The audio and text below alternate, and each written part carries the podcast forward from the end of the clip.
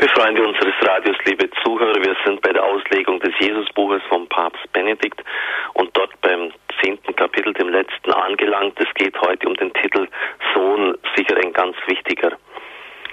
Der Papst unterscheidet zwischen Sohn ohne Zusatz und der Sohn und meint, dass beide ganz unterschiedlicher Herkunft und Bedeutung seien, auch wenn sie dann später ineinander rücken und verschmelzen würden.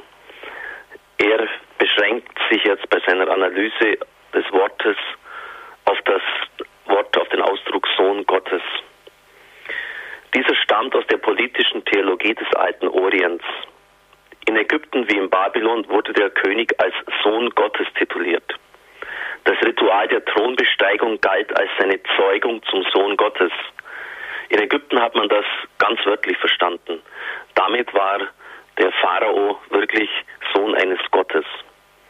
In Babylon war man da schon ein bisschen nüchterner. Man hat es als einen Rechtsakt aufgefasst, eine Art göttliche Adoption. Diese Vorstellungen sind in Israel in doppelter Weise übernommen und zugleich umgeschmolzen worden. Es ist ja klar, dass jetzt der israelitische König nicht einfach als ein Sohn Gottes im wörtlich verstandenen Sinn verstanden werden konnte. Mose wird von Gott selber aufgetragen, zum Pharao zu sagen, so spricht Yahweh, Israel ist mein erstgeborener Sohn. Ich sage dir, lass meinen Sohn ziehen, damit er mich verehren kann. Am Rande bemerkt, es ist doch erstaunlich, wie Gott auf die Vorstellungswelt der Menschen von damals eingeht, denn der Pharao hat sich ja selber auch als ein Sohn eines Gottes verstanden. Also diese Anrede hat er verstehen müssen. Die Völker sind die große Familie Gottes. Israel ist der erstgeborene Sohn solcher in besonderer Weise Gott zugehörig, mit allem, was Erstgeburt im Orient bedeutet. Beim Erstarken des davidischen Königtums wird die altorientalische Königsideologie auf den König auf dem Zionsberg nun übertragen. In der Gottesrede, in der Nathan David die Verheißungen des ewigen Bundes seines Hauses und auch des ewigen Bestandes vorhersagt, steht das Wort. Ich werde deinen leiblichen Sohn als deinen Nachfolger einsetzen und seinem Königtum Bestand verleihen. Ich will für ihn Vater sein und er wird für mich Sohn sein.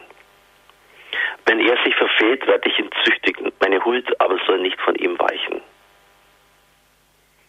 Darauf baut dann auch das Ritual der Intronisierung der Könige Israels auf.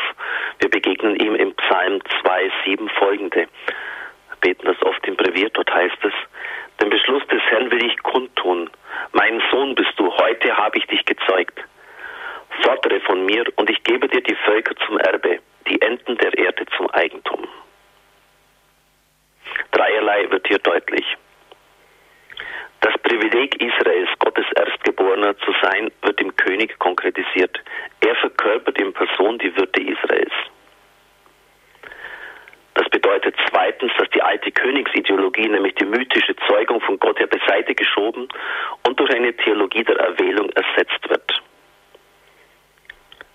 Die Zeugung besteht in der Erwählung. Im Heute des Intronisierungsaktes verdichtet sich das erwählende Handeln Gottes, indem er Israel und den es verkörpernden König zu seinem Sohn macht. Drittens aber wird sichtbar, dass die Zusage der Herrschaft über die Völker völlig unproportioniertes gegenüber der Wirklichkeit. Denn Israel hatte damals nur einen ganz kleinen Herrschaftsbezirk mit einer äußerst labilen Macht. Schließlich wird diese im Exil noch enden und dann nur noch für kurze Zeit und das auch nur in Abhängigkeit von den Großmächten wiederhergestellt werden können. So musste das Königsorakel von Zion eigentlich von Anfang an zu einem Wort der Hoffnung auf den kommenden König werden das weit über den Augenblick und über das Heute des Jetzt des Intronisierten hinauswies. Vielleicht können wir von dort aus, das streue ich jetzt ein, auch verstehen, warum diese Messias-Erwartung so stark war im Judentum der damaligen Zeit. Denn man hat gesehen, dass die Erfüllung dieser Verheißungen natürlich noch ausstehen. Fordere ich gebe dir die Völker zum Erbe, die Enden der Erde zum Eigentum. Das stand in ganz krassem Widerspruch zur Realität, mit der sie tagtäglich konfrontiert wurden, zu den Steuern, die ihnen abgedrückt wurden, die sie Rom entrichten mussten, zu der ja, völligen äh, Unselbstständigkeit in politischer und wirtschaftlicher Hinsicht. Sie waren ein Teil des Imperiums Romanums und weit davon entfernt, nur über das eigene Land zu regieren, geschweige denn über andere Völker. Die frühe Christenheit hat schon bald dieses Wort im Psalm aufgenommen und es in der Auferstehung des Herrn verwirklicht gesehen. Also da bekommt es einen ganz anderen Sinn, eine ganz andere Stoßrichtung. Denn der Apostel Paulus sagt in einer Rede in der Synagoge von Antiochien zu den versammelten Juden, Gott hat die Verheißung, die an die Väter ergangen ist, an uns, ihren Kindern erfüllt, indem er Jesus auferweckt hat. Wie er schon im zweiten Psalm heißt, mein Sohn bist du, heute habe ich dich gezeugt. Also Auferweckung, prophetisch angedeutet, gesehen in dem Psalmwort, mein Sohn bist du, heute habe ich dich gezeugt. Diese Rede, die uns in der Apostelgeschichte überliefert ist, ist sicher ein Muster der frühen Missionspredigt an die Juden. Man hat das Alte Testament christologisch gelesen, von Christus her gesehen. Und so finden wir hier eine dritte Stufe der Umgestaltung der politischen Theologie des alten Orients. War sie in Israel und beim davidischen Königtum mit der Erwählungstheologie des alten Bundes verschmolzen worden? Das war der erste Punkt. Und im Gang der Entwicklung des davidischen Königtums immer mehr Ausdruck der Hoffnung auf den künftigen König geworden? Der zweite Punkt. So wird nun die Auferstehung Jesu als, der, als das erwartete Heute des Psalms geglaubt. Jetzt hat Gott seinen König bestellt, dem in der Tat die Völker der Erde als Erbe zugeeignet sind. Aber diese Herrschaft über die Völker der Erde hat keinen politischen Charakter mehr. Dieser König zerschlägt die Völker nicht mit eiserner Keule, wie es dann im Psalm weiter heißt, nämlich im neunten Vers. Er herrscht vom Kreuz her in einer ganz anderen Weise, neuen Weise. Die Universalität vollzieht sich in der demütigen Weise der Gemeinschaft im Glauben. Dieser König herrscht durch den Glauben und die Liebe nicht anders.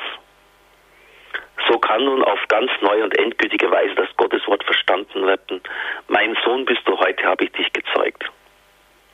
Das Wort Sohn Gottes löst sich aus der Sphäre politischer Macht und wird Ausdruck eines besonderen Einsseins mit Gott, das sich in Kreuz und Auferstehung zeigt. Wie tief dieses Einssein, dieses Sohn Gottes sein reicht, kann man vom Alten Testament her natürlich nicht ersehen. Andere Biblischen Glaubens, vor allem das eigene Zeugnis Jesu, müssen zusammenfließen. Erst dann können wir die ganze Fülle dieses Wortes ausschöpfen. Mein Sohn bist du. Er ist nämlich von Wesen her der Sohn des ewigen Vaters. An dieser Stelle danke ich zum Schluss meiner Ausführungen noch allen, die den gestrigen Festtag liturgisch gestaltet haben bei Radio Horeb, auch jenen, die die Gebetsnacht gehalten haben vom 7. auf den 8. Dezember und für alle Mühen ein herzliches Vergelt's Gott, auch für ihre Bereitschaft, sich ansprechen zu lassen und uns zu helfen. Es segne und behüte sie der allmächtige und gütige Gott, der Vater, der Sohn und der Heilige Geist. Amen.